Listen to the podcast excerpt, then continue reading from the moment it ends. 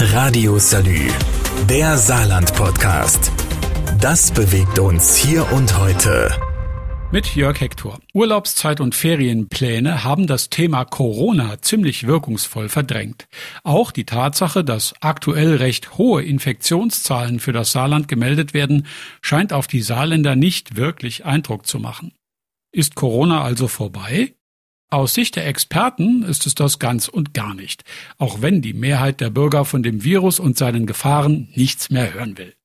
Vor Monaten schon hatte Bundesgesundheitsminister Karl Lauterbach gesagt, die Lage ist objektiv viel schlechter als die Stimmung.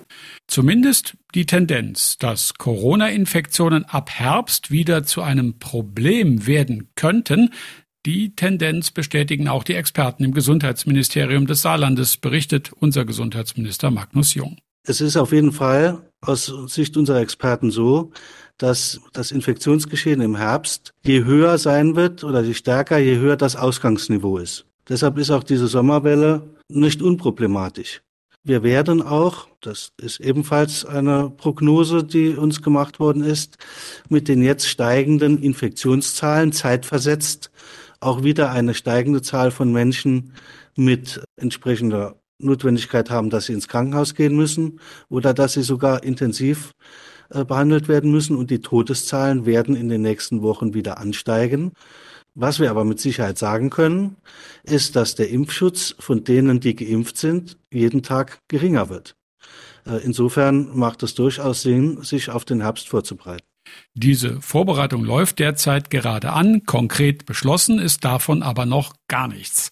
Aktuell wird die geltende Corona-Verordnung nur mit leichten Anpassungen fortgeführt. Wir werden also im Wesentlichen dabei bleiben, wie es bislang war. Das ist auch wichtig insofern, dass wir vor allen Dingen die Regelungen drin lassen konnten, dass der Zutritt zu den Einrichtungen weiterhin nur diejenigen möglich ist, die einen tagesaktuellen Test vorlegen können. Und dabei gibt es in Zukunft eine Kostenschwelle zu beachten. Das Besondere daran, es gilt der Anlass, für den der Test gebraucht wird und nicht etwa die Form des Testes, also PCR-Test oder normaler Antigentest. Wie es mit Corona zum Beispiel nach den Sommerferien weitergehen wird, das ist mein Thema im nächsten Teil. Radio Salü, der Saarland-Podcast. Das bewegt uns hier und heute. Täglich neu. Mit Jörg Hector. Corona ist noch da, auch wenn es von uns keiner hören will. Und auch wenn die aktuelle Testverordnung des Bundes und damit die Finanzierung der bislang kostenfreien Bürgertests ausläuft. Und zwar diesen Donnerstag schon. Das bedeutet, ab dem 1. Juli könnten Bürgertests drei Euro kosten. Das kommt auf den Anlass an, warum ich diesen Test mache. Ein Teil wird das weiterhin kostenlos tun können.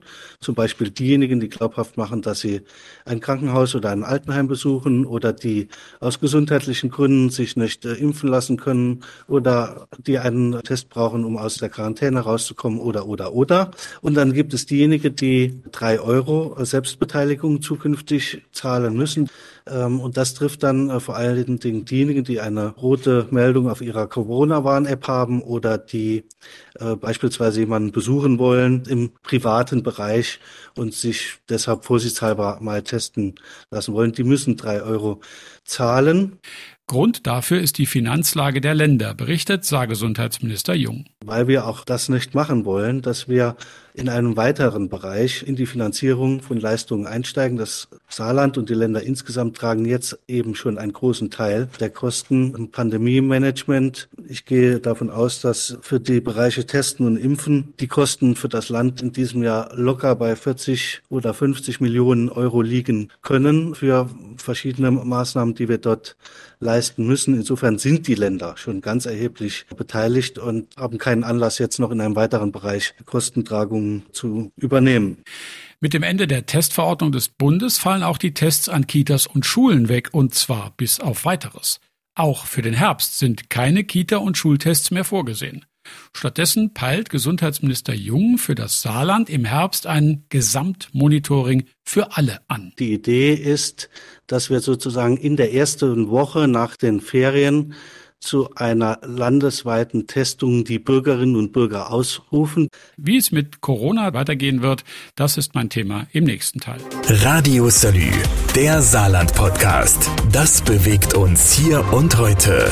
Täglich neu mit Jörg Hector. Urlaubszeit und Ferienpläne haben das Thema Corona ziemlich wirkungsvoll verdrängt. Mit dem Ende der Testverordnung des Bundes peilt Gesundheitsminister Jung für das Saarland im Herbst ein Gesamtmonitoring für alle an. Es macht ja auf jeden Fall Sinn, wenn zu einem entsprechenden Zeitpunkt möglichst viele Bürger sich in einem kurzen Zeitraum testen lassen, damit man ungefähr weiß, wie die pandemische Situation ist. Die Teilnahme an der Massentestung soll freiwillig sein und eine Einschätzung geben, wie stark eine eventuell folgende Impfkampagne im Saarland denn beworben werden müsste.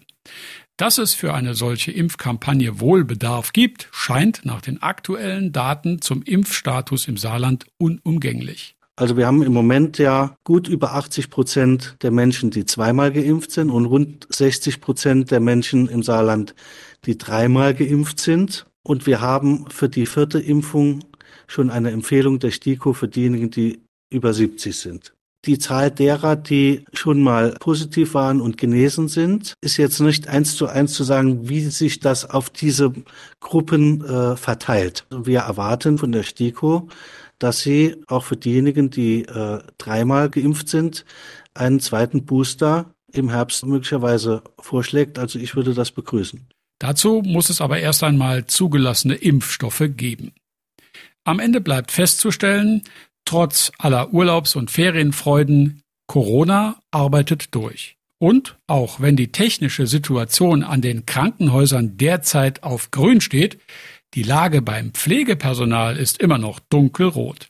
Und dann sind da noch die Corona-spezifischen Eigenheiten, wie der möglicherweise unerwartet schwere Verlauf oder Long Covid. Und es gibt, das ist inzwischen ebenfalls gesichert, auch unerwünschte Impfwirkungen. Die Risikoeinschätzung dazu, die obliegt jedem Einzelnen für sich. Ich bin dreimal geimpft. Eines stimmt allerdings. Um sich zu infizieren, muss man nicht zwingend selber schuld sein. Man kann aber vorsichtig sein. Maske tragen, Abstand halten. Ich für meinen Teil vergleiche das inzwischen mit dem Autofahren. Niemand weiß, ob er in einen Unfall verwickelt wird. Abstand halten und Gurt anlegen sind aber erprobterweise geeignete Maßnahmen, um im Falle eines Falles die Auswirkungen eines Unfalls zu mildern. Radio Salü, der Saarland-Podcast. Jeden Tag neu, auch auf salü.de und überall, wo es Podcasts gibt.